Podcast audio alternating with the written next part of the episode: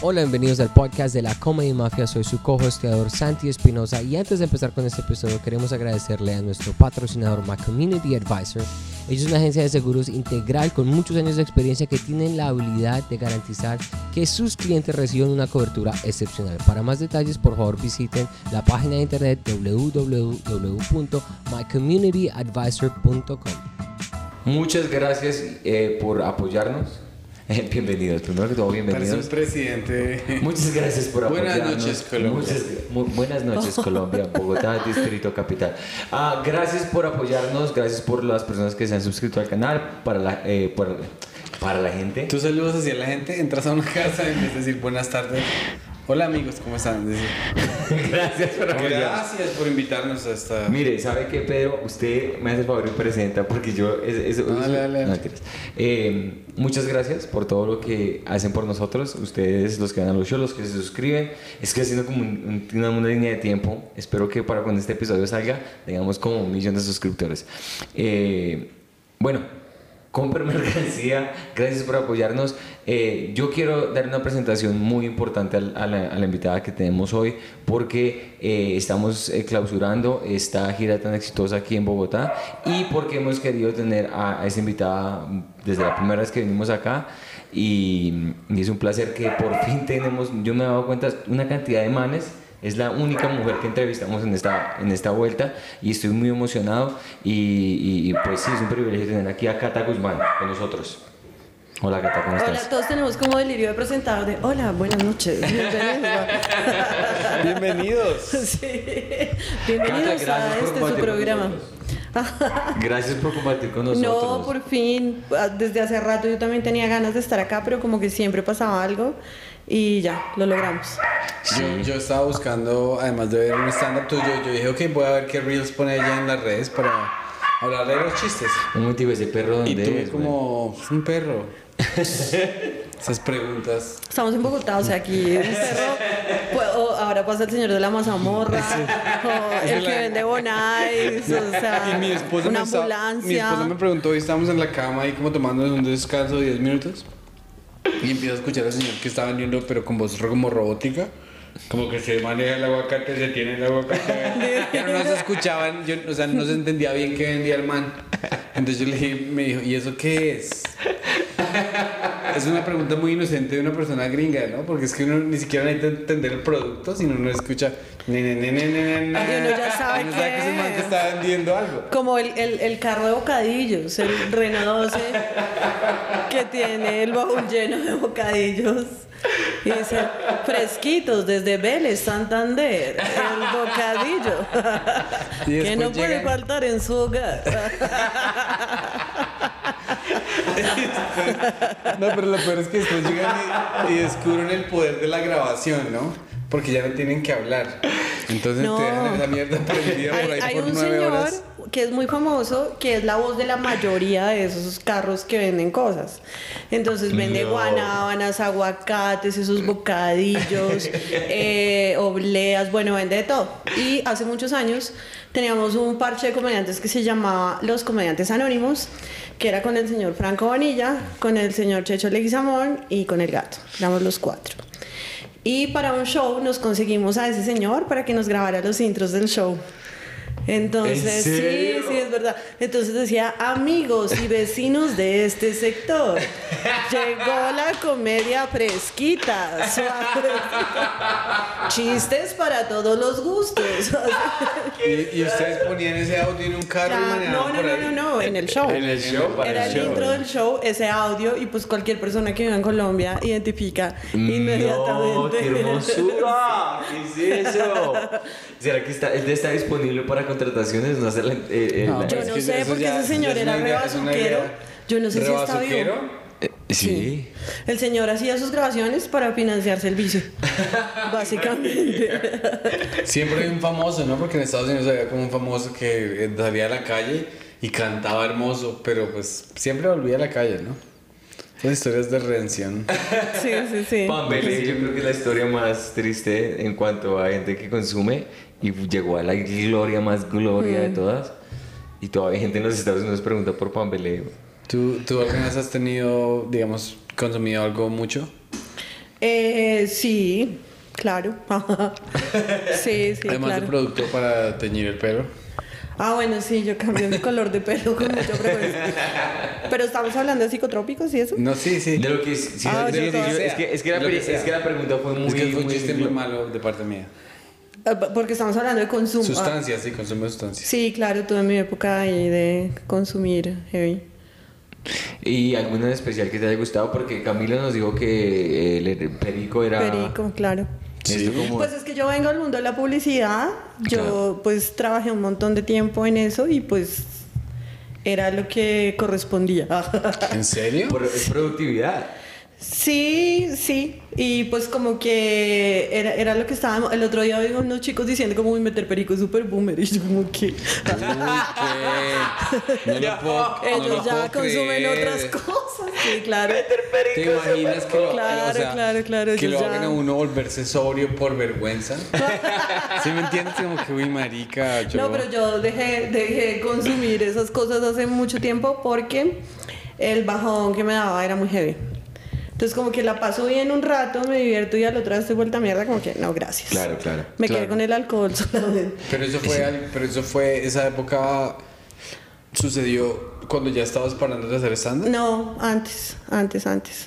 Es que el stand-up es, es como una droguita beneficiosa, ¿cierto? Porque Sí, es una o sea, droga te fuerte. llena. La risa, la risa, la risa es una droga fuerte. es una droga fuerte. Y, tú ¿Y estás cómo, ahí- ¿Y cómo te metiste en el mundo de stand-up? Yo hacía producción, eh, producción escénica. Yo te- era la directora ejecutiva de un festival de teatro que se hacía en Bogotá, Ok. un festival dis- distrital. Entonces, pues como que ya conocía a muchísima gente del medio.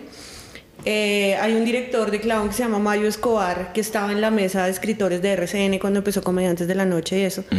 Entonces me dijo, Marica, esto está buenísimo, eh, a mí se me hace que tu sentido del humor es como muy por ese lado, deberías hacerle, no sé qué. Yo estaba, perdón, soy una productora súper seria. no me rebajes eso de O comedia. sea, yo soy la que les paga. ¿no? Y entonces, eh, no, pero sí me dio curiosidad, sí me dio mucha curiosidad. Hice taller con Gonzalo, pues que creo que todos pasamos por ahí. Y me gustó un montón. Además, como vengo de esta formación de redacción publicitaria y eso, pues era como fácil agarrar las ideas y sintetizarlas un poco. Eh, y me quedé escribiendo como un año. O sea, como que me gustaba mucho el ejercicio de escribir y eso.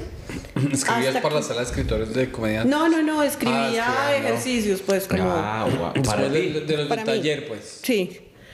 Eh, pero eh, Julio Rodríguez, Julio que ahora vive Sí, allá, sí, Claro, Claro. claro. él eh, programaba Terra, el legendario Terra también por donde pasamos todos. Eh, y un día me dijo como, marica, párese ya, o sea, deje de chimbear y párese a ver qué es lo que va a hacer.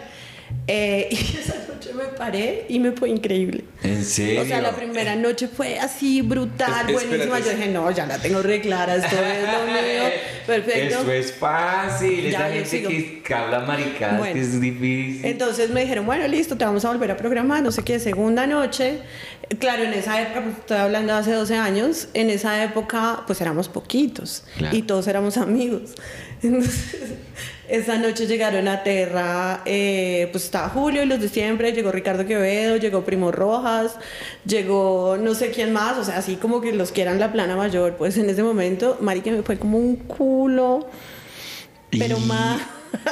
De eso que eh, No, tu cerebro está como, ¿qué pasó? ¿Qué cambió? Toma, claro, porque pues era lo mismo, no tenía Claro, más no, material y no tenía más material para echar mano, o sea, era eso o eso. Ya si no, no, les gustó esto, sí. no, pues fue fatal, pero sí ya estaba enviciada, entonces me quedé. Claro, es que es que lo que dice, la, la droga más, más, mm, yo creo que es cocaína y después la comedia, o la comedia después, pero es que la comedia... La risa, la risa. La risa, es, es, un, es La una... risa es una droga tremenda. Y tú le preguntas a comediantes que se retiran y aún así ellos te dicen que era lo máximo. Es, y la gente que se retira, se retira por cosas que estábamos hablando con el viejo Davis, que, que anunció su retiro.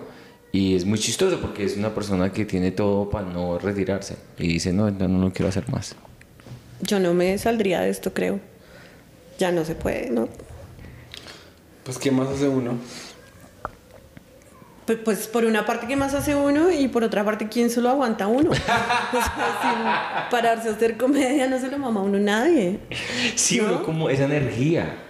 esa- uno qué hace con eso, uno qué hace con lo que tiene que decir, además como que yo no sé si se modifica la estructura cerebral, pero ya uno piensa en chistes todo el tiempo. Claro.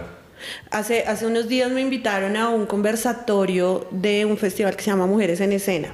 Entonces son señoras feministas así súper serias, académicas.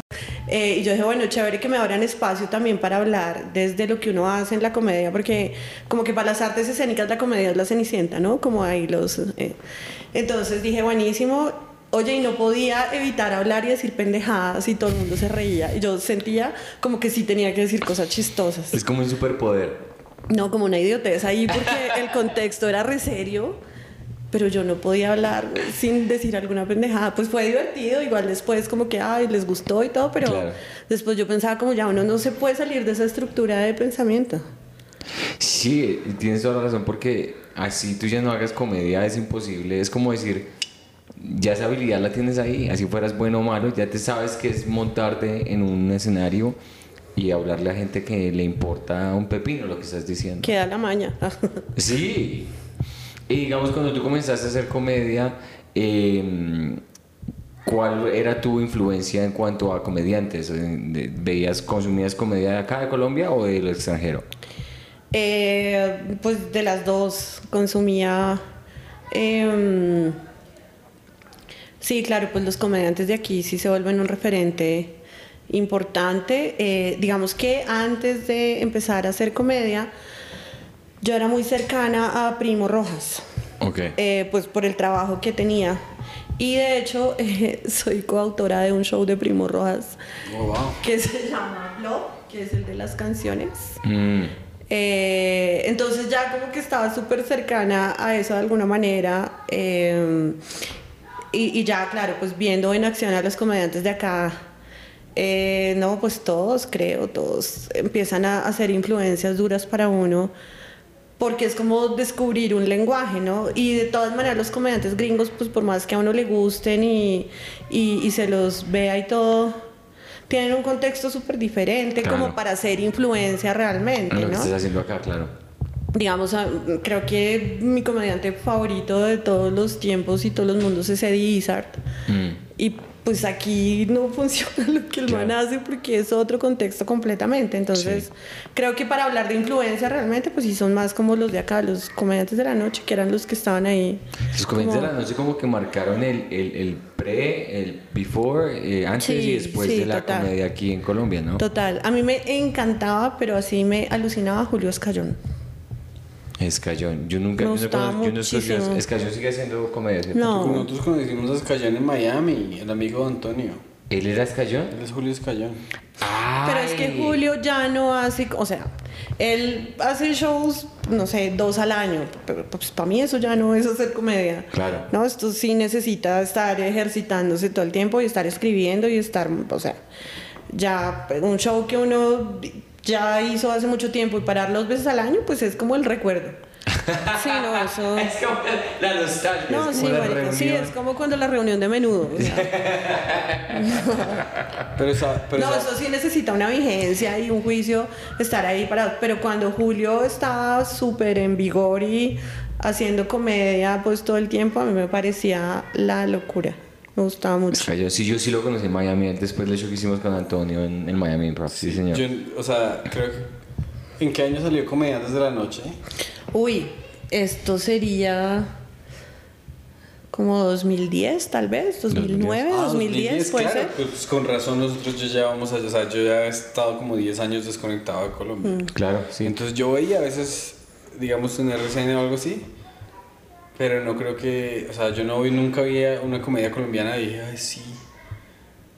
Pero pues siempre como que, no, pero es que mi mamá, yo no sé qué. O sea, que yo tuve una mamá que era toda normal. ¿Sabes? O sea, yo no tengo nada que hablar, mamá es una chimba de mamá. Pero tú nunca te viste, a mí yo creo que la influencia, y ningún comediante lo menciona aquí en Colombia, que me parece muy extraño.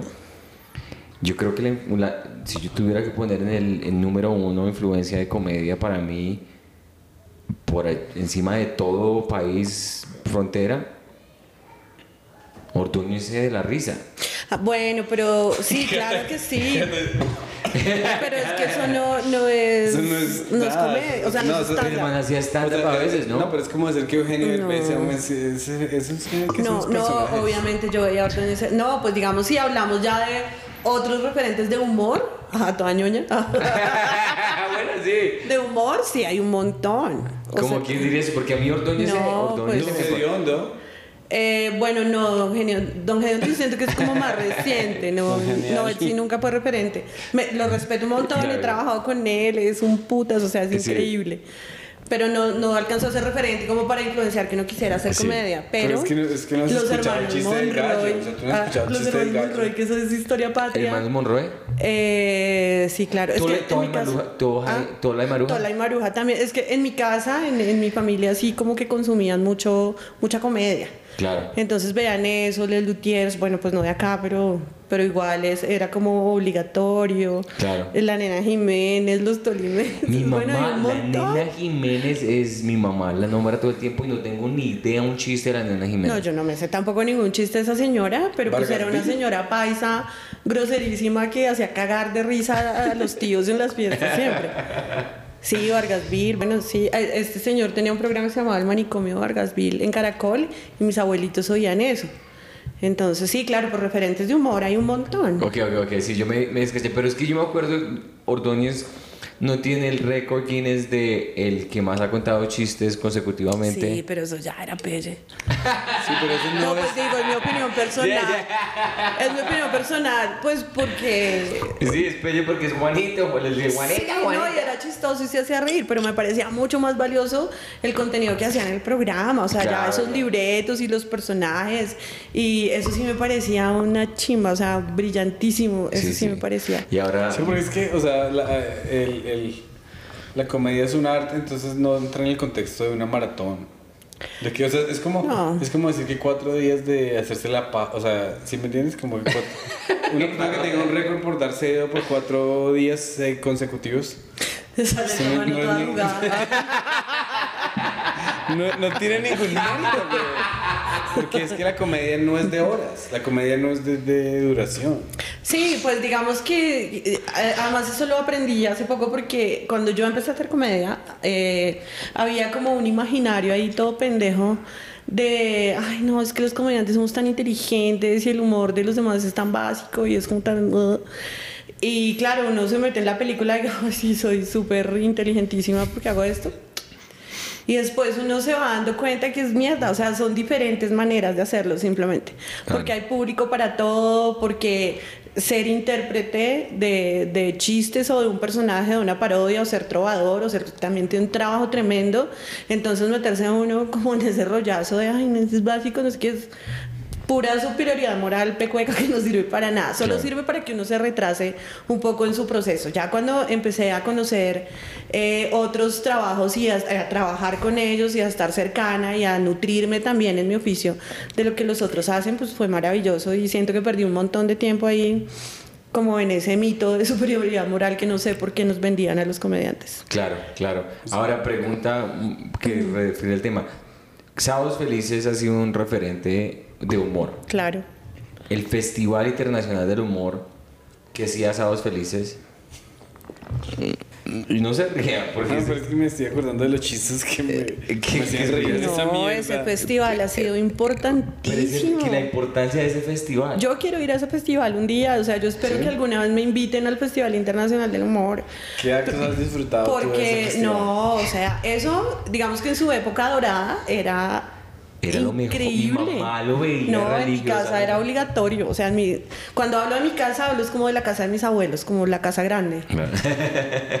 Sí, pu- pues porque era donde parchábamos siempre todo el tiempo. Era obligatorio ver el Festival del Humor cuando era festival. Era, o sea, la época de Lucho Navarro, de, El de los títeres de Venezuela. de Carlos Donoso. Carlos Donoso, sí. Yo, además que es, es la vida, pues, como que lo pone a uno en unas situaciones muy chéveres porque terminé trabajando con Mac Phantom. ¿En serio? Eh, y somos amigos así de chatear, de hola, ¿cómo estás? Entonces es increíble porque, claro, pues yo lo veía eh, cuando era chiquita y cuando él era joven, ya, ya está grande. Eh, no, y a mí me parecía alucinante, alucinante. Claro. Entonces ahora tener el chance como de tener una relación cercana con este man es increíble. Eh, y ese festival fue una locura y por ahí Sí. ha pasado gente increíble. O sea, ahí estuvo Goyo Jiménez, Sí. eh, eh, comediantes argentinos increíbles han pasado por ahí, como, eh, ¿cómo es que se llama este señor Verdaguer? Bueno, que es una leyenda también en Argentina. Eh, eh, Virulo era que se llamaba el imitador cubano, que era Sí. Virulo, Los sí. Midachi Trio Show, bueno, no, una gente que ha hecho unas cosas increíbles. Uno se olvida de, ese- de esa contribución porque stand-up somos muy como puristas, como stand-up es montarse con el micrófono, y des- pero cuando uno mira del humor latinoamericano, por eso digamos que mi mamá nunca relacionaba, ella ahorita ya sí entiende el stand-up, ya dice, ah, eso es stand-up. Y dice, ah, listo. Pero ella me mandaba, con los primeros cinco años que yo estaba haciendo comedia, me mandaba videos de alerta. Dice, mire, esto es... De, de Suso. Sí, no, pero el cuentahuesos era para mi mamá el man más Lo berraco, weón. Eh, eh, ¿Cuál era? El chest, chest de Hassan, toda esa gente que uno dice, y me, y me mandaba, yo haciendo stand-up, y yo le mandaba videos de stand-up, y mi mamá decía, eh, pero mire Hassan. Sí, claro, eso no es tan gracioso. ¿Cómo se llamaba un señor flaco que tenía el pelo largo que iba al Festival Internacional del Humor? Un flaco de pelo largo, creo que será Virulo, ¿no? El cubano. No me acuerdo. Había un gringo que hacía que hacía muchos acentos. Y entonces el, el único chiste que me acuerdo de ese festival es que el man decía que como se decía eh, perder la virginidad en... No, hacer el amor por primera vez en alemán. El man decía desvirgens. Yo me acuerdo que yo lo vi como enfrente de mi mamá y todo y todos nos reímos como normal, pero... Sí, era O sea, más o menos esa es como la calidad de, de los chistes que hacen ahí, ¿no? O sea... ¿Y tú alguna vez viste la de contar chistes en la casa, así con... No, jamás. ¿No? Cero. Y entonces No. cuando tú dijiste, voy a ser comediante, ¿qué? Se enloqueció. O sea, como, ¿qué pasó? No, no. No, no, no. O sea, fue. ah, Porque además, cuando yo empecé a hacer comedia, fue un momento como de muchas rupturas en mi vida. Yo tuve ahí una separación súper heavy, eh, dejé de trabajar en publicidad, eh, como que todo pasó al tiempo, me volví vegetariana. Uy, todo ¿Todavía pasó al tiempo. vegetariana? Sí, sí, sí, soy vegetariana. felicitaciones. Eh, y empecé a hacer comedia, entonces como Muchas que... felicitaciones. Se Yo nunca he escuchado que nadie le diga es vegetariano. ser vegetariano es lo, es que uno puede hacer porque ser vegetariano, especialmente aquí en Colombia, te mueres de hambre. No, no, no, hay ¿No? muchos, no. Hay, hay mucha gente ahora como con esa tendencia, hay un montón de sitios chéverísimos para comer y hay mercados para vegetarianos y todo. No, ya no. Cuando empecé sí era un poco más heavy, pero ya no. Ok, ¿y cómo está la- el movimiento vi- vegano acá? No En... tengo ni idea, los odio. Son insoportables. No, no, no. Entonces pasan estos tres cambios como sísmicos en tu Sí, separación. cambio de... de... Cambio de ¿Cambiar carrera. trabajo por la comedia? Sí. O por... as- Ok. y- Digamos que, que todo coincidió, no fue que tomara la decisión de, ay, ya voy a dejar todo por hacer comedia, no. Como que todo fue coincidiendo y, y dije, bueno, pues yo tenía unos ahorros y dije, yo creo que puedo vivir de mis ahorros mientras que triunfo en la comedia. Ay, mi amor. Dos meses y ay, güey, puta, la cagué. Es que, ay, esto se demoraba un poquito más. A los ocho días, no, hombre, ese es ahorro una rampa. Entonces, que bueno, esos 50 mil no me alcanzaron. Pero uno, uno cuando empieza piensa así. Sí. Seis- yo le doy duro a esos seis meses Y ya, sí, y qué ya belleza. florezco. Pedrito, Pedrito, Viene te- Hollywood y... Pedrito consiguió un trabajo recientemente de guionista para un, un programa de televisión en los Estados Unidos. Entonces ya él dejó su, su trabajo corporativo y ahorita él está viviendo de sus ahorros. Con la esperanza de que la comedia mafia despegue. Pero ese es el que dices, que es, es esa, esa esperanza que uno dice, pucha. Yo Pues sobre todo estrella". cuando, cuando uno no sabe cómo funciona, ¿no? Como a uno... ¿Sabes qué es lo que pasa? Que los buenos comediantes hacen ver que hacer esto es muy fácil. Claro. Entonces uno cree que realmente es muy fácil y no sabe todo el trabajo que hay detrás para lograr que se vea así. Entonces, Claro. por eso yo creo que uno tiene la idea de, ah, no, pues esto es ahí como... Yo me tranqui". paro y hablo. Ah, Sí, sí. tú- Y cuando empezaste, ¿qué tan auténtica eras y de qué hablabas? Eh, Que venías de un, de un lugar emocional en tu vida bastante fuerte. Pero pudiste llegar a botarlo de una. No, o, pues, o dijiste, terapia, Voy a, total. empezar a, voy a empezar a contar chistes. no, terapia con toda. ¿Sí? Sí. Además, cuando yo empecé a hacer comedia, pues como yo me demoré tanto tiempo entendiendo la estructura y escribiendo y no sé qué, cuando yo empecé a hacer comedia, eh, para mí lo importante era el discurso. Claro. Entonces, bueno, y todavía lo sigo haciendo un poco. Yo no, no soy muy corporal en el escenario. Yo hablo solamente. Y Colombia es un país de comediantes de ¡Hola, buenas noches! Sí, como que creen que ser buen Entre más comediante. energía, más. Como que mucha gente relaciona ser buen comediante con ser aleta en el escenario. Entonces, claro, pues yo con mi energía súper bajita, tin, tin, tin, y de pronto, pum, risas grandes. Entonces, claro, a mí me decían como, chévere, vas bien, pero métele más energía, ¿no? Como que sé más, eh, más simpática, más... ¿En serio? Sí, claro. eh, o no sé, como que haz algo con el cuerpo. Y yo decía, no, no, no, no, no me da, porque es que yo no soy así. Yo no- nunca he sido el alma de la fiesta, ni la más animada, no, yo soy así. Mi energía es bajita, o sea, normal. Entonces no lo puedo hacer de otra manera porque no podría. Años después estuve en México y la primera vez que vi a Carlos Vallarta fue como, ¡Ah! sí se puede. para mí fue... Y cuando y vi a Vallarta la primera vez que él grabó para Comedy Central. Y fue increíble para mí verlo como... Sí se puede, o sea, dejen de decirme que no se puede hacer comedia como yo hago. Claro, digamos que ya en contenido y en estructura y en forma la comedia que hace Vallarta es diferentísima a la que yo hago. claro. Pero hablo como de la postura escénica, como de la energía, como de no tener que ser grandilocuente para ser gracioso, sino hacer una comedia que está fundamentada en el discurso solamente. Claro. Que eh, a mí se me hace muy lindo que Vallarta sea como un referente tan constante en ese podcast. ¿A ti quién te inspiró? ¿Carlos Donoso? A mí Donoso fue el que más me inspiró. Es que realmente Kini. No.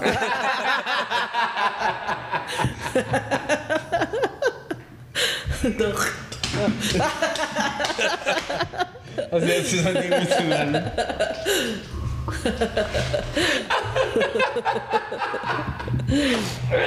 Ah, a mí me inspiró a Donoso era una chimba, bueno, o sea, podemos decir lo que sea, pero Donoso en su tiempo, ese man era Sí, claro. un, un, poli- un- un comediante político una hermosura.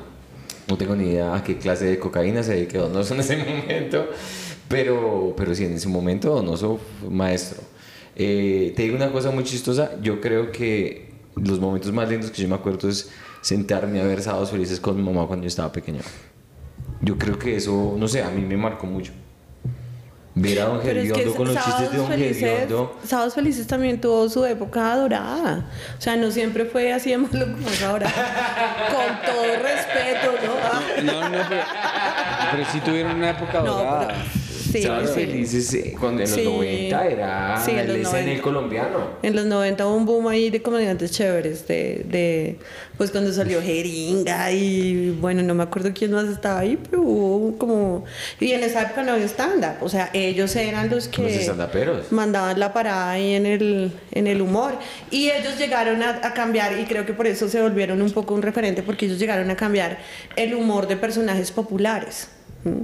Mm. de Cleofe, Ay, no sé qué, que era, que era el campesino, así, no sé qué, el compadre apretado. No, y la y, de- y- y- y esa villana que tienes tú. que- La que Catica Tijeras. Eh, ¿Cómo se llama ella? Catica Tijeras. Marica, yo. Ella los mata a todos, güey. Ella entonces- apuñala y les da por la espalda a todo el mundo, güey. Cuando menos te lo esperas, hay otro twist. Ellos Ese- llegaron a cambiar esa tradición de, de ese humor como ya súper popular y empezaron a proponer otras cosas, entonces que empezaron a hacer parodias de canciones y Sí. humor más político y todo eso, entonces creo que por eso se volvieron como así boom en, los ese 90, momento. Sí. Mm. Sí, ahorita, ahorita digamos, ¿cuál es la opinión eh, de los estandaperos en cuanto? Porque ¿sabes? Tú- comediantes se siguen presentando en audición de Sábados Felices. Pues es que, que- es que hay, hay hambre, güey. o sea. Lo que pasa es que Sábados Felices realmente Es el único programa en televisión que da la opción Sí. de salir en tele. Entonces, pues para Porque el mucha alcance sigue gente... siendo grande. Sí, y para mucha gente pues es el chance de tener cinco minutos al aire. Claro. Entonces, pues sigue siendo válido y de todas maneras el programa en un punto también decidió buscar no cuenta chistes, sino gente que hace stand-up. ¿Y tú crees, digamos, que Andrés López tuvo que ver algo con eso? ¿Con ese cambio estructural en la Sí, claro. narrativa colombiana de comedia? Claro, claro, claro. Digamos que Andrés López es el antes y después, antes de Comediantes de la Noche. Ah, fue. Entonces el génesis es Andrés López y eso le da el, el Ah, impulso Creo que. López fue el más visible, pero el Génesis realmente creo que estuvo un poco antes, de hecho. Eh, según la historia, cuenta la leyenda. Cuenta la leyenda que Cuenta en la leyenda que realmente los 1997. pioneros, pioneros del stand-up comedy fueron Antonio, sí. Antonio Sanín, Julián Arango, eh, bueno, como Julián y Beto, Mauricio Vélez, que ya no hace comedia, eh, Julio Escayón, y eh, hay alguien por ahí que no me acuerdo quién.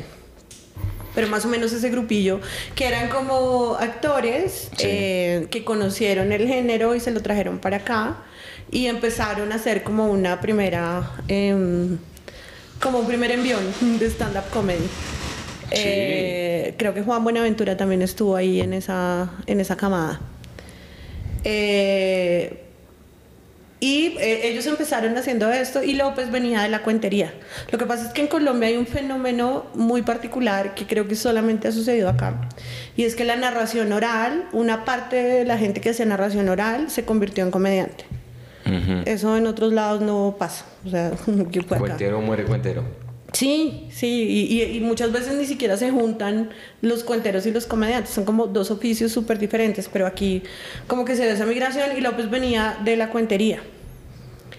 Y, y a través de un trabajo larguísimo que él ya traía, porque él hacía una cosa en los Andes que se llamaba Corabastos New Wave, que eso fue antes de la pelota de letras, que eso fue un experimento buenísimo, y era que el man hacía, contaba cuentos por capítulos.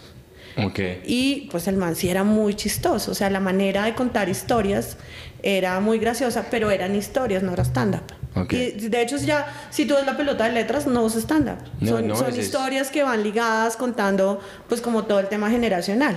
Claro. Entonces, eh, él hacía el primer capítulo, eso, eso se súper llenaba de gente y era muy divertido, muy gracioso. Y entonces iban a ver el segundo capítulo y él tuvo ahí a la gente como un año haciendo toda la novela de Corabastos New Wave hablando. Entonces, la, la manera de hacer esto de Andrés López, sí, claro que fue una ruptura porque rompió con la narración oral y empezó a meterse con el tema de la comedia sin hacer stand-up, pero sí poniendo la comedia en un lugar muy, muy visible porque él salió de ahí a la mega. De la a, de hacer a la radio en la mañana y ahí fue que Andrés López se volvió súper famoso porque seguía, ahí eran la- las historias de mi Andy y era re chistoso lo que él contaba también así como por capítulos en, en la radio en Claro. la mañana. Entonces ya en la Mega pues tenía una super audiencia y ahí se volvió súper famoso y ya de ahí pues llegó a la pelota de letras. Pero antes de llegar a la pelota de letras pues él tenía años, años Claro, de trabajo. Haciendo, perfeccionando su arte narrativo. ¿Y tú conoces Claro. la historia de por primera persona de parte de él o por el No, gremio? no, yo a López no lo conozco. Mm, ok. O sea, él es amigo de muchos amigos míos. Eh, cuenta la leyenda que él existe.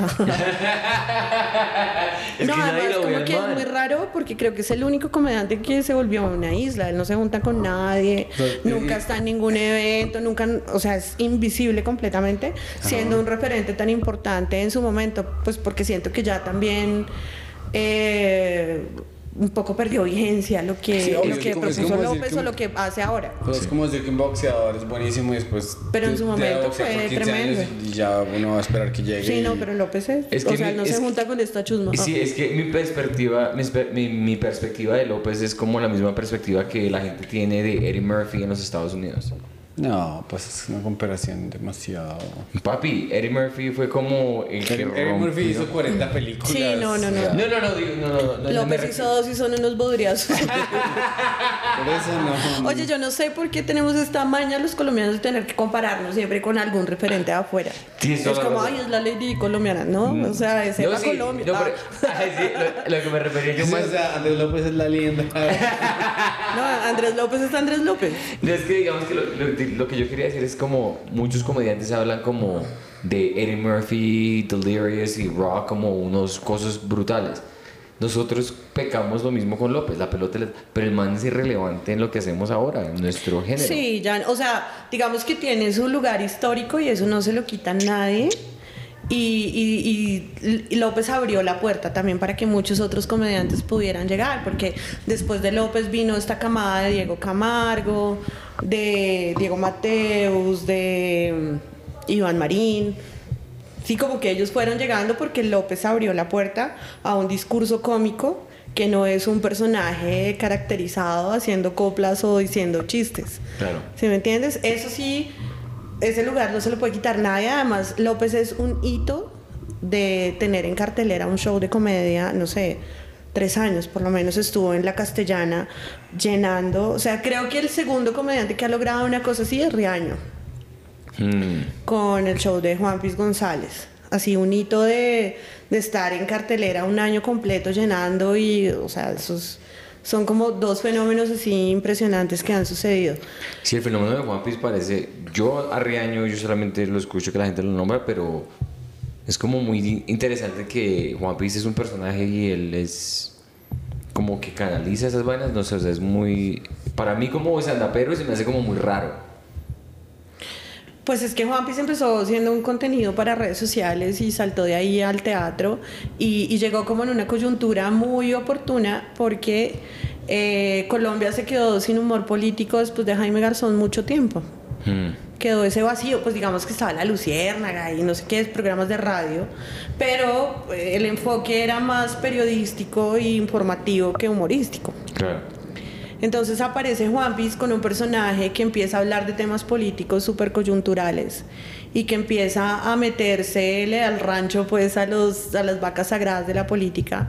Entonces eso hizo que explotara de una manera muy, muy contundente.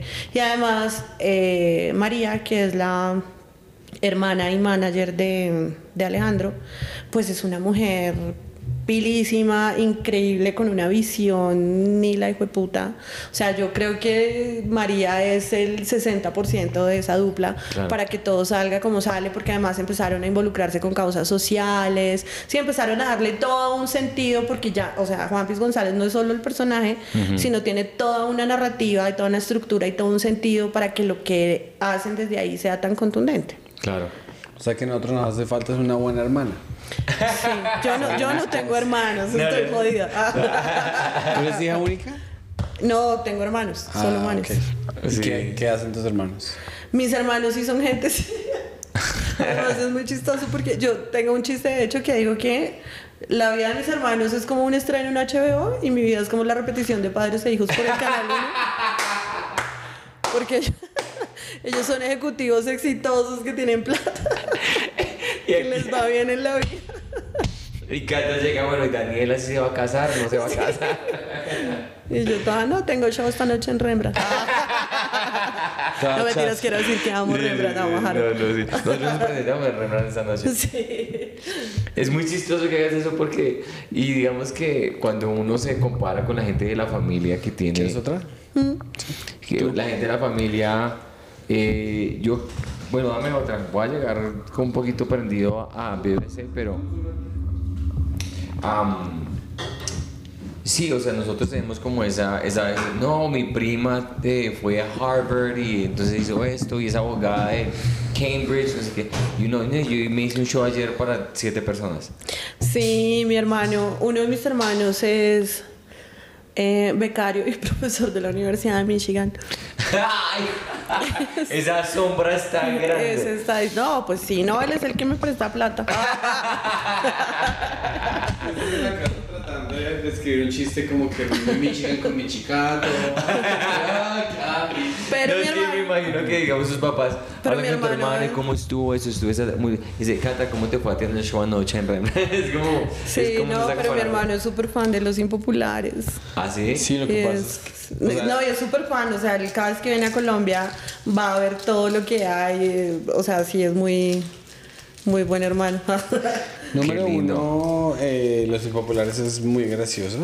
Y número dos, las personas que tienen trabajos seguros y normales admiran mucho el riesgo que tomamos nosotros. Pues mira que me pasó una cosa muy, muy bonita en la vida y es que otro de mis hermanos, él, él es administrador financiero y es ejecutivo en la ETV, una empresa de teléfonos de Bogotá, que es así como el señor importante de la ETV. Eh, yo durante un tiempo ni siquiera me hablaba con él. O sea, era tan extraño lo que yo hacía y lo que él hacía que no... Sí, hubo una época en que ni siquiera teníamos contacto. Pero bueno, luego como que volvimos a acercarnos, no sé qué, y ahora él es mi socio. Ahora ¿En es mi socio, te- tenemos una productora que se llama Comedia Inc. eh, y él y su esposa son, son unos de mis socios. Qué lindo Entonces esa ahora andan metidos de lleno, pues van a, pues no a todos los eventos, pero sí van a muchas cosas, ya conocen a un montón de gente del medio, ya saben cómo funciona eso, y ya entendieron que la comedia pues también es una industria, que es una Claro. vaina seria, que además permite hacer otras cosas, porque no solamente hacemos shows, sino lo que te contaba un poco Ujú. ahora que estamos hablando, hacemos estrategias de comunicación, trabajamos para marcas, como que hacemos otras cosas alrededor de la comedia y... Y pues ya somos una empresa, o sea, ya ahora sí me creen. ¿Qué, En ¿Cómo así que no, no se hablaban porque él se puso bravo que hicieras comedia o qué?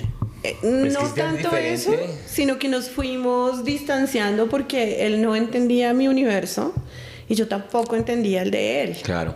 A mí me parecía terrible que una persona pudiera eh, levantarse a las 7 de la mañana, ir a una oficina, estar ahí todo el día, regresar a su casa, otra vez a las 8 de la noche, ver una hora a su hija y repetir eso todos los días y los fines de semana ir a comer a Chía y estar tres horas en el tráfico. O sea, para mí eso era como, Eso es muy loco. no Absurdo. entiendo esa vida.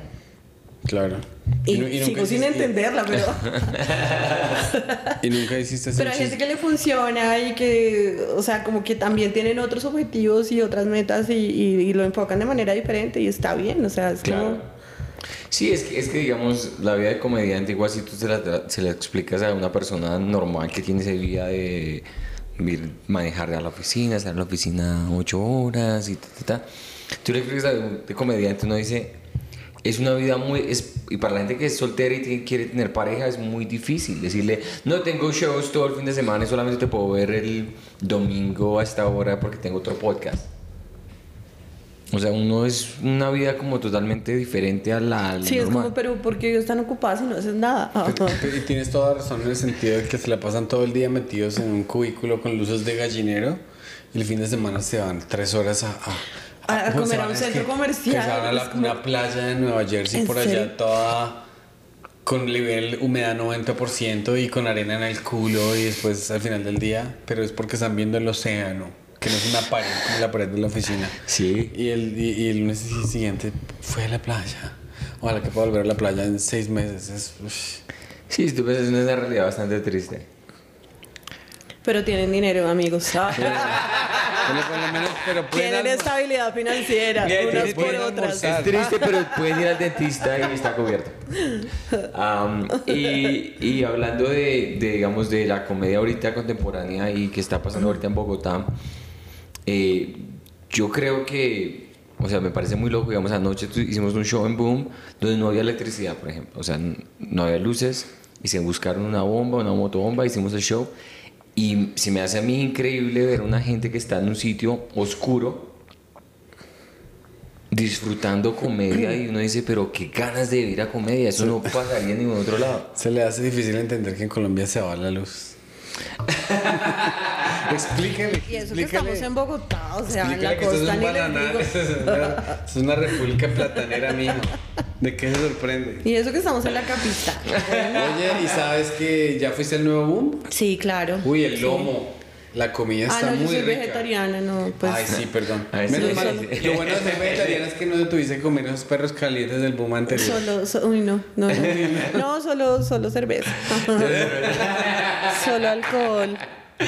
Pero, pero sí, eh, me pareció muy lindo eso de la gente estar allá en oscuras y cada vez que querían ordenar ponían su celular para que fueran y la energía fue muy, muy, muy linda. ¿Cómo se siente ahorita la, la comedia aquí? Si Es que a mí me pareció que es como que la gente quiere ver más. Sí, que- creo que hay varias cosas. Depende de Eh, qué tan bueno sea el comediante, ¿no? No, Porque mira que hay público para todo. Hay público ver para más. todo.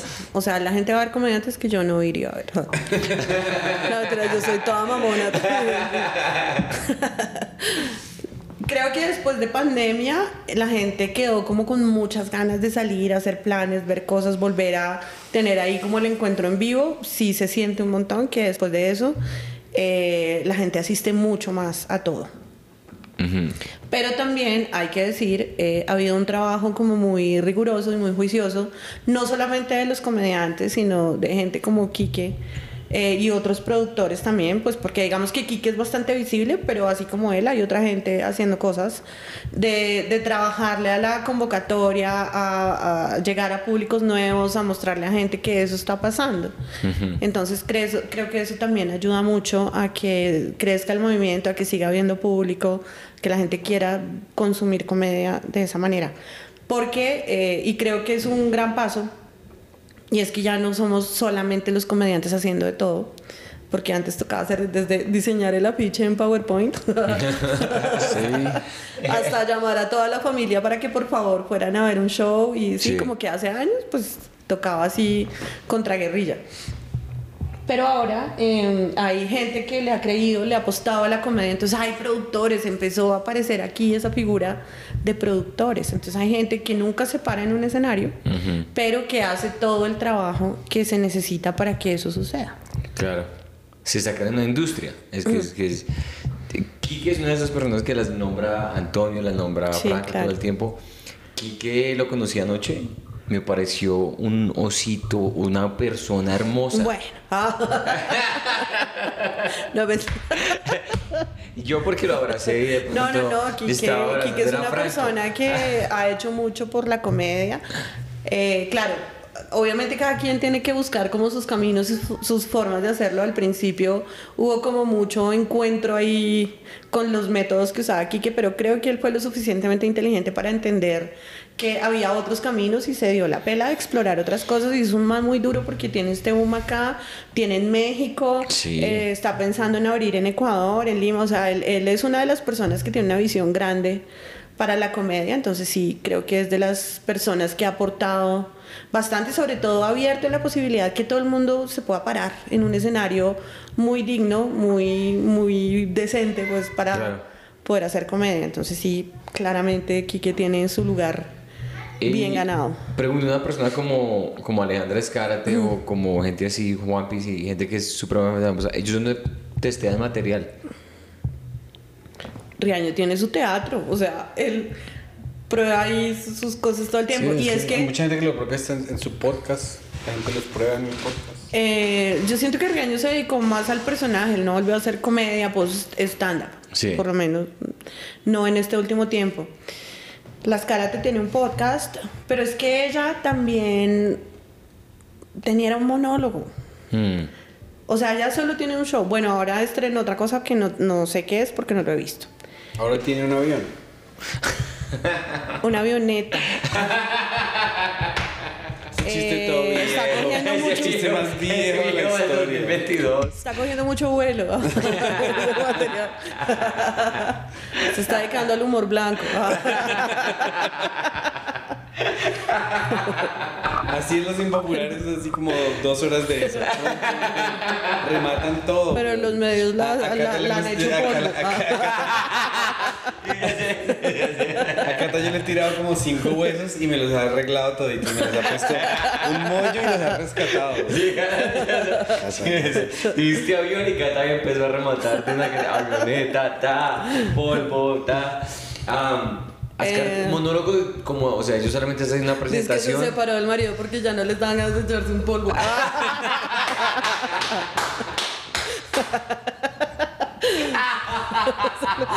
El escándalo les dañó la vida. Em, no, Pero pero es que ella no tenía, ella tenía era un monólogo que repetía, repetía, repetía. Para mí eso no es stand-up. O sea, tú no puedes coger el mismo material y repetirlo 10 años Claro. eh, haciéndolo, de, o sea, con, con puntos y comas igualitos. Eso no es Claro. stand-up, es un monólogo. Y le va súper bien y tiene público y llena y es muy graciosa. Y una vez, em, hablando con ella, me decía que ella no iba a grabar ese material, nunca le han ofrecido plataformas, todas. Decía, hasta que yo no le saque el último peso a ese monólogo, no lo voy a grabar en ninguna parte. Claro. Entonces, pues también es otra visión, ¿sí me entiendes? Es otra forma de entender el trabajo y de hacerlo. Eh, y mm, pues no es estándar, ¿sí me entiendes? Para Sí. mí no es una comediante que está en el oficio y que camella y que escribe y que trabaja. y- no, es una actriz, es una mujer muy pila, muy exitosa, que tiene montado un monólogo cómico Sí. y que le funciona perfectamente. Claro. Es como Andrés López le sacó a la pelota de letras millones de dólares. Pero todos los millones. Porque es que yo lo fui a ver a ver en Montreal y él llenó en Montreal cuando llegó Andrés López y solamente un teatro de 2.000 personas. Él llenaba donde se paraba. 2.000 personas en Montreal. En todas partes estaba llenando. Bueno, las karate también llenan donde, Sí, y es se por eso, pare. es Le un va monólogo. súper bien. Monólogo Y exitoso. muy bien hecho, muy bien ejecutado, es impecable, o sea, es impecable la puesta en escena, eso sí, nada que hacer, es muy graciosa, es- pero es exactamente la misma letra que está haciendo desde hace 10 años. Creo que ya no va a ser más ese, pero le sacó jugo todo lo que pudo. Oye, Cata, y tú tienes un stand que es muy de discurso, pero a la vez tienes como muchísimos personajes creativos. ¿Entonces alguna vez te has preguntado por qué no te salen las voces y eso cuando estás haciendo stand porque son dos cosas súper diferentes eh, y los personajes eh, no es que sean creados, sino que van apareciendo en esta estupidez que hacemos con los impopulares. Mm. Es como que estamos hablando ¿Eso te aquí salió los- Faber también? No, Faber no salió de ahí. Fa- ahorita les cuento dónde salió Faber.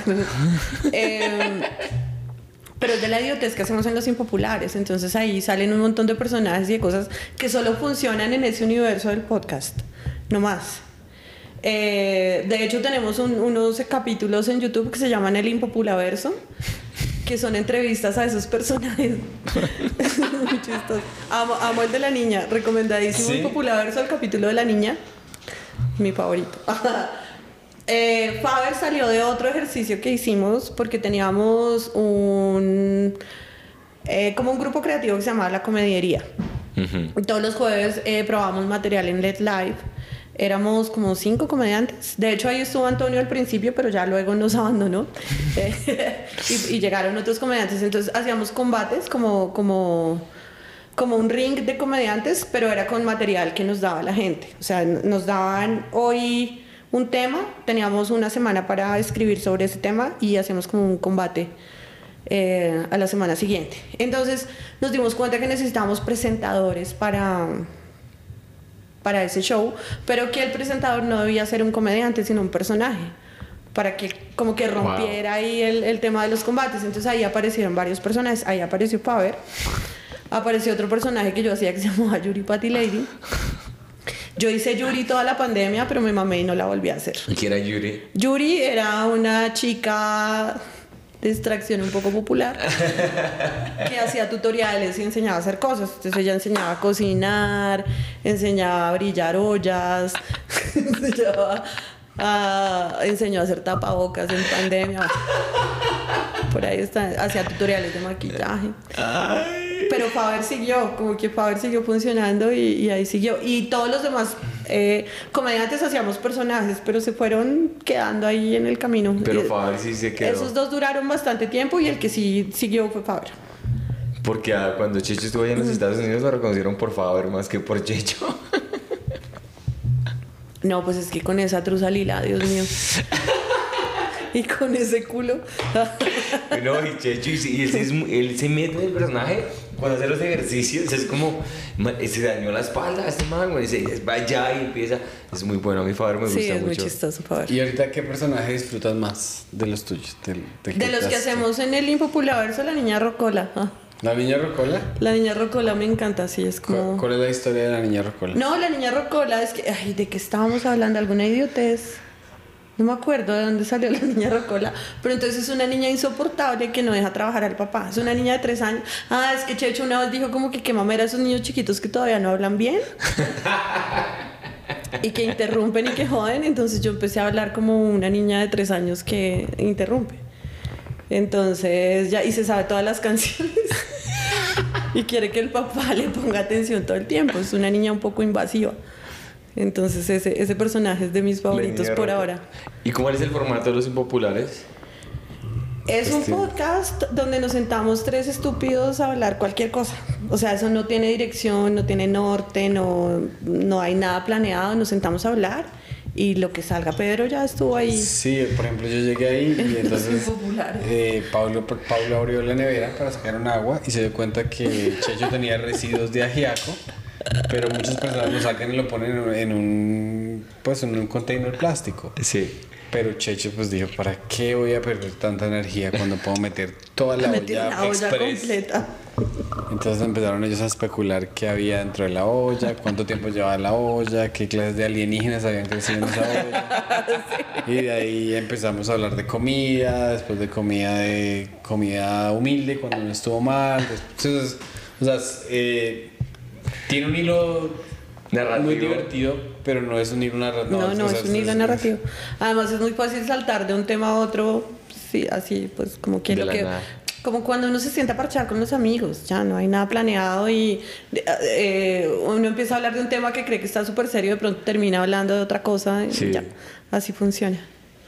¿A, ¿A ti te gusta, o sea, obviamente cuando estás como en tu salsa con tus compañeros comediantes, pues tienes un flow de conversación muy bueno. Pero así, digamos, en una fiesta normal, en un cumpleaños que te invitan, ¿disfrutas una cena? ¿Con gente normal? No. Te dan ganas de largarte inmediatamente. No, no, yo soy una persona muy asocial. No me gusta socializar mucho. Eh, los grupos grandes de gente me intimidan un montón. Ok. Eh, tengo como un par de grupos de amigos muy específicos y es a, a los sitios donde voy. Digamos, yo no salgo normalmente, no me gusta como salir a rumbear así tengo dos sitios donde voy, la casa de una amiga y el bar de un amigo y ya, esos son mis espacios de socializar. Evito un montón estar como en parches de gente porque soy, pero no es ahora, toda la vida ha sido así, soy muy muy mala para eso y me da una pena horrible, horrible, horrible cuando me reconocen o cuando alguien me pide una ¿En foto. serio? Sufro mucho. Claro, a medida que pasa el tiempo, pues es, es parte del trabajo. Claro. Y, y, la gente es muy linda y muy amable y como muy, muy cercana. Entonces, como que, algún, sobre todo con los impopulares, nos pasa mucho eso, que la gente siente que uno es parte de su familia o de su parche. Claro. Entonces, como que te saludan como si te conocieran de toda la vida. ¿Cómo está tu gato, marica? Yo te mandé 20 Sí, sí, sí, mil sí. pesos para la cirugía. Sí, total, así. Entonces, pues es lindo, pero es re incómodo, como que cada foto. Pero es lindo, o sea, Es no, parte- no es es por odiosa, de- sino porque realmente soy muy tímida pero con es muy eso. Es que, o sea, no tiene sentido, digamos, que te, se encuentran a... ¿Quién es una persona que tenga un podcast muy popular? Bueno, no sé, X. Y le digan... O sea, imagínate tú, te estás tomando un café y llega una persona cuya cara no has visto nunca y te dice cómo sigue la bolita del cáncer. Sí. Eso es anormal para el cerebro. Claro, claro. Pero así que y me ha pasado que voy por la calle y alguien me abraza. Cata. Hola. Y entonces me pasa porque también soy súper despistada que no sé si sí lo conozco y no me acuerdo o no sé, o sea, es, es un momento Cata, incómodo. ¿cómo sigue? Ay, no, gracias por escuchar. No, nosotros fuimos en el colegio, no sé Sí, qué. sí, sí, sí, pasa. Es que no te acuerdas que salíamos. Ah, ah, no mentira. Ay, la exitosa, no. No mentira. Pero tiramos ayer. Pero qué. Escríbele a mi agente. Ay, ojalá me pasara eso, Escríbele a mi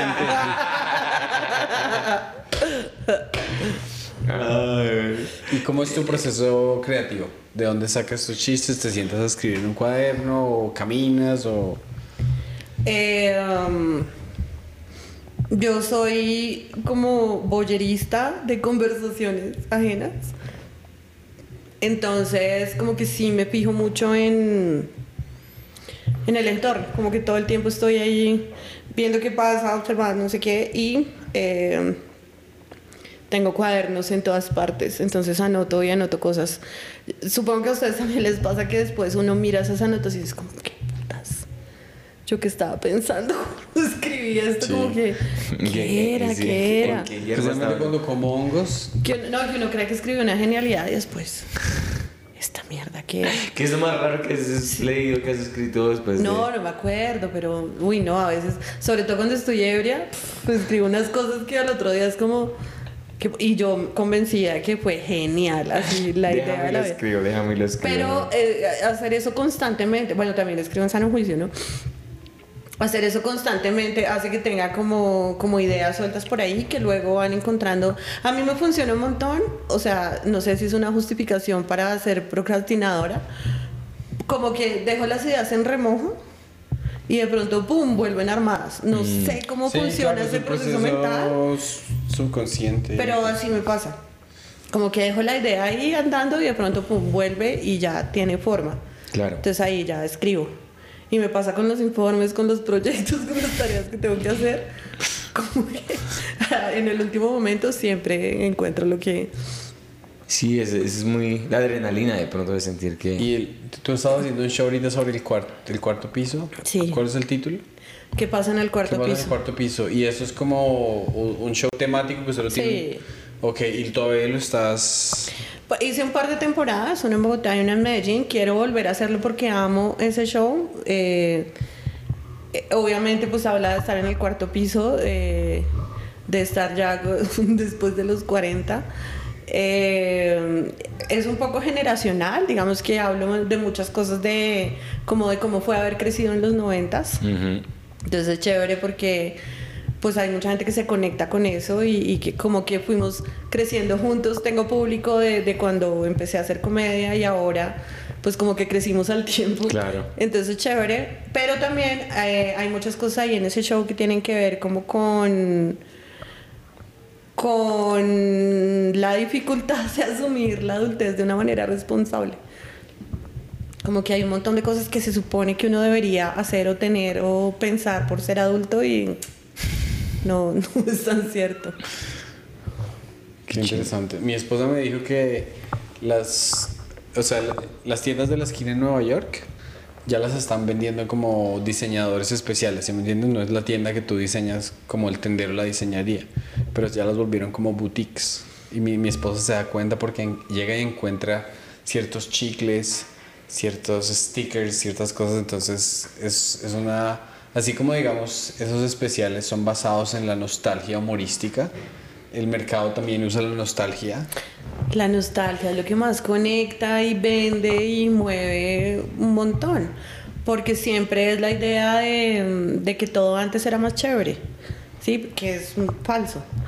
Pero, pero siempre está como esa. De hecho, desmiento esa premisa en el show porque éramos niños muy feos.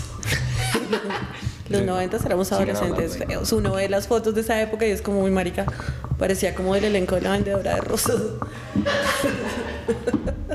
O sea, que, y la tesis de... ¿cuál es, ¿Cuál es la tesis del show, pues? Si tiene una. Eh, la tesis del show es justamente esa, ¿qué pasa en el cuarto piso? ¿Qué pasa cuando uno ya pasa los 40? Ok. Y, y, o sea, lo que, era, lo que era más chévere antes... Bueno, es que hay cosas buenas y hay cosas malas, ¿no? Sí, sí, sí, sí, es como... Es como cuando uno se asoma en el cuarto piso, o sea, cuando eh, un edificio normal, en el primero y en el segundo piso pues no ves nada, o sea, te asomas a la ventana y no ves nada. En el tercero y el cuarto piso lo único que puedes ver son como los tejados de las otras casas. porque esa es la perspectiva que tienes. Ya en el quinto y en el sexto piso pues ves una panorámica chévere porque ya subiste, ya hiciste el curso completo. Y, y hasta el momento, ¿cuál ha sido tu, de- tu década favorita? Ahora, En este mismo me momento. caigo mucho mejor ahora. Me siento mejor conmigo. eh, creo que por fin más o menos entiendo de qué se trata todo. Como que siempre peleé un montón por no entender nada. Yo nunca entendía nada. Como que era muy difícil eh, relacionarme con las personas. Tengo un montón de rutinas además de fracasos amorosos porque mis relaciones de pareja siempre fueron terribles. eh, siempre tuve la sensación de no encajar en nada. Entonces, no sé, seguramente Pero la es- comedia se cambió. Seguramente es por hacer comedia, sí, eso te iba a decir. Entonces ahora como que me caigo mejor, como que siento que encontré un lugar, siento que entiendo mejor las cosas, siento que tengo un propósito, como que soy menos boba ¿Y tú ahora. tienes recuerdos en los que sentiste que el modo tradicional de expresión con las personas y de conexión te quedaba muy lejos o muy difícil? ¿Y te sentiste Sí. diferente? Sí. Pues de, de hecho yo casi nunca, creo que nunca había hablado de esto en público, así pues como, pero pues qué caray lo voy a decir. yo tuve unos años eh, largos y muy difíciles de, de trastornos mentales. Ok. sí, de, de psiquiatra, de clínica, de, de droga, de, de luchar un poco contra todo ese tema. Entonces, pues relacionarme con la gente siempre fue súper difícil. Entonces ahora llevo mucho tiempo sin tener que usar nada, sin tener que usar em, eh, ninguna droga química ni nada. Digamos que ya cuando siento que estoy como con medio ataque de ansiedad o algo, pues tomo unas goticas que son naturales y eso y me ayudan. Eh, pero creo que eso tiene más que ver como con como con el trabajo mental que uno hace de entender, de encontrar un lugar, de situarse, dejar de pelear con el mundo, dejar de sentir que es que todo está en contra, sino que pues las cosas tienen como un cauce. Sí, sí, sí. Sí, es que, y, y tuviste, por ejemplo, yo ahorita acabo de cumplir co- como 40 y me entró, por unos meses sentí como una presión así psicológica fuerte de, bueno, pero ya debería todo estar como con cosas más firmes, deberíamos tener como un patrimonio más sólido y cosas así. ¿Tú pasaste por eso? Sí, claro. Sí, pues yo creo que, un- y no por hacer esto, sino que en general yo creo que uno siempre piensa que debería tener más o debería estar mejor. Claro, si uno se compara con, no sé, con algunos colegas o con los hermanos o con los primos o no sé, siempre si uno se compara pierde, ¿no? Como que siempre hay gente que está mejor y gente que está peor. Pero entonces es chévere también como entender uno su proceso, como también entender por qué estoy aquí en este momento y por qué estoy como estoy, pues está bien. Sí, y que de los sueños, ¿te acuerdas cuando empezaste comedia y tú dijiste ya aquí en seis meses ya la, la rompí? Sí. ¿Qué te imaginabas en ese entonces que era el éxito? ¿Teatros o actuación? En ese momento el éxito era salir en Comediantes de la Noche. ¿Lo lograste alguna vez? claro, varias veces. Oh, Entonces ya cuando logré Comediantes de la Noche era como, ah, no, pero no era. ¿Cu- ¿Cuánto Después tiempo el desde el éxito era principio salir hasta en? Comedy Central. ¿Cuánto tiempo desde el principio hasta ahí? De- como como que un año, año y medio por ahí. Oh, wow. Luego entonces el éxito era Comedy Central eh, y llegué a Comedy Central y pues tampoco era. Que varias veces también. Y luego entonces el éxito era Netflix y llegué a Netflix y tampoco era. Eh, como que además es chévere porque siempre el techo va creciendo.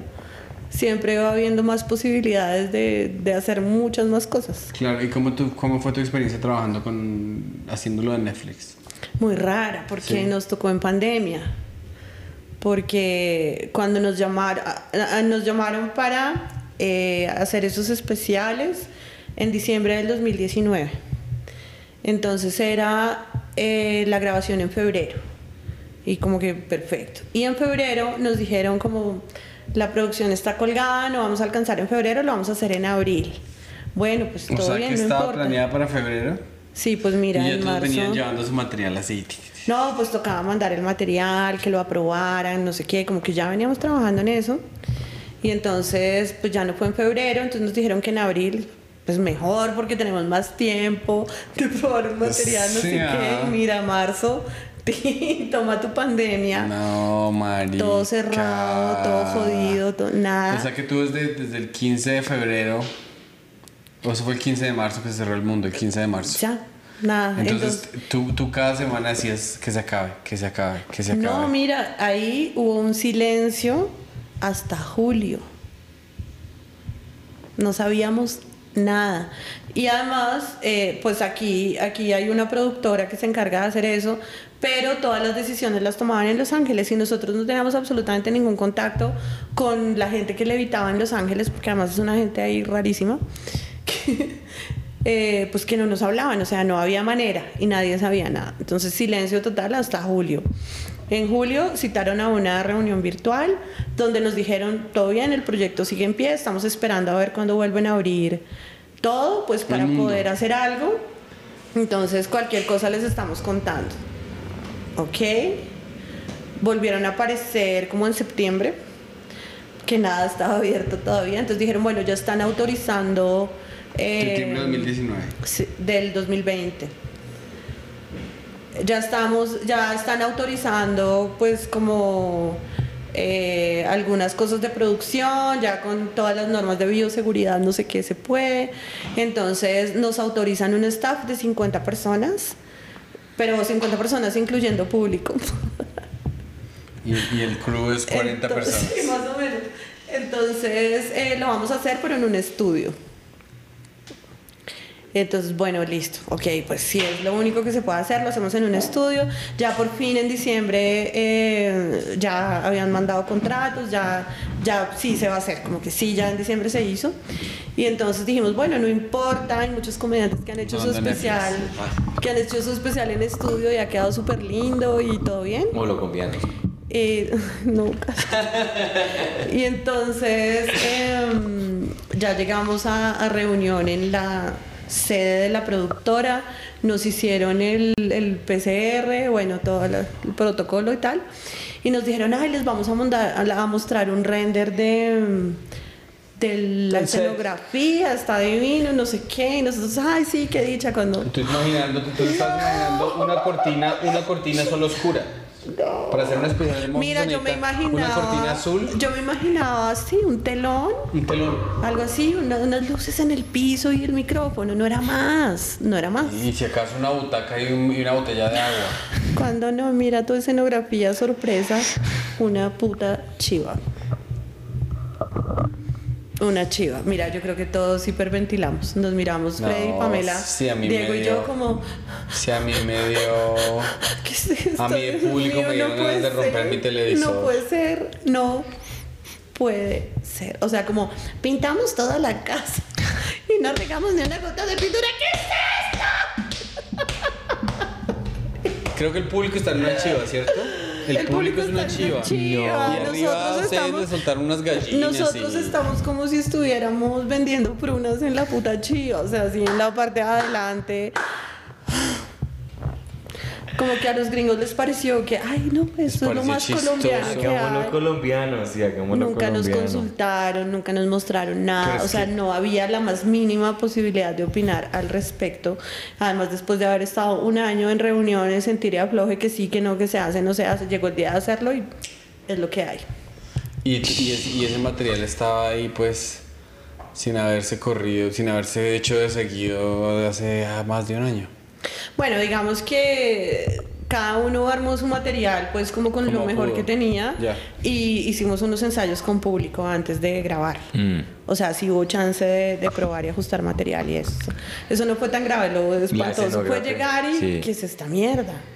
O sea, no es desagradecida, pero Sí, no, y es como... No Sí, es que la era, no sala, o sea, la sala no se presta para... no, horrible. Bueno, que pero había inclusivo. 50 personas, pero ¿cuántos eran de cuántos eran público público? Lograron meter como 30 personas de público. 30 personas 30 de público y la grabación ¿cuánto duró? Dos días. Dos días. Dos días trabajando todo el día. Dos días. Porque se graba, los se públicos, graba dos ¿Cuántas horas veces. estaban? O sea, se hacen dos ensayos, no, iban cambiando el público, rotaban el público. Porque eso se ensaya dos veces y se graba dos veces. Ok. Entonces, eh, digamos, en un día era pues toda la mañana maquillaje, grabación de promos, fotos, no sé qué, y en la tarde ensayo y grabación, así Mm. los dos días. ¿Y cuál te fue salió mejor de las dos grabaciones? Eh, uy, no me acuerdo. Eso, No es- sé. Eso es, un- eso es una laguna mental. No, no sé, no me acuerdo. Tu cerebro ya la suprimió. Sí, porque además, eh, pues estaba con Diego Camargo y siempre procurábamos estar como lo más ebrios posible. Entonces, Para no volverse locos. Siempre, o sea, siempre que hay algo con Camargo, eh, estamos ebrios.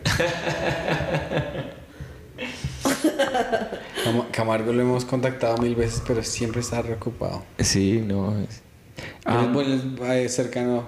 Sí, sí, sí, sí. eh, A mí me da mucha risa que la gente, los productores, tienen muy poco conocimiento de lo que le gusta a los comediantes. Es muy raro conocer a un comediante que te diga, el productor hizo esto perfecto. No, pero es que es acá. No, pero es Porque es que que. allá se sabe que póngale un- un- una pared de ladrillos atrás o un telón y déjelo quieto. Ya, y buen no sonido y era, déjelo sano. no era nada más, no necesitamos nada más. O sea, que- entrada el nombre me parece terrible. Los Sí, el nombre como que, Eso es puro chiste ochentero. Hey, cofla. Hey, sí, como que- Chiste de tío ochentero de "Ja, la de la cumbia. No, amigo, Y que eso no es chistoso. No es chistoso. No es chistoso. Y pues una chiva. O sea, solo faltó que nos pusieran el miquito odontólogo que vendían en el aeropuerto. Oye, hablando, es- hagamos un clip de esto y se lo mandamos a, a, a Oscar. Porque nosotros tenemos un grupo colombiano y creo que la mercancía somos en una chiva En inglés, en inglés, sí. Es que, es que los gringos racistas. No, no, no, no, no. Los gringos no. racistas. No. Eso lo diseñó Carlos. Carlos, sí. Y Carlos era un hack. Que Eh, estaba en, en nuestro. No, pero es que digo yo, es que yo digo que... ¿Será que ese man escucha esto? Ojalá que no escuche esto no. eh, yo creo que más, adela- más arriba de todo, es que es, es querer hacer mucho y, y no consultar con la gente que quieres. ¿Qué quieres? No, es como, hmm, Es decir, los voy a sorprender. No se imaginan la sorpresa que les tengo. el productor, eh, muchachos, muchachos, ah, tengo una sorpresa para ustedes. Les va a encantar. Se van a volver locos con esta sorpresa. Oiga, pero es Como- que sí está repaila. O sea, ¿qué hicieron en Perú, pues? Está horrible. Pusieron un- unas llamas ahí en el escenario. Está horrible. esa- o sea, de verdad. No quiero sonar desagradecida, ah, pero eso está inmundo. Es, Es, es que es muy chistoso, digamos.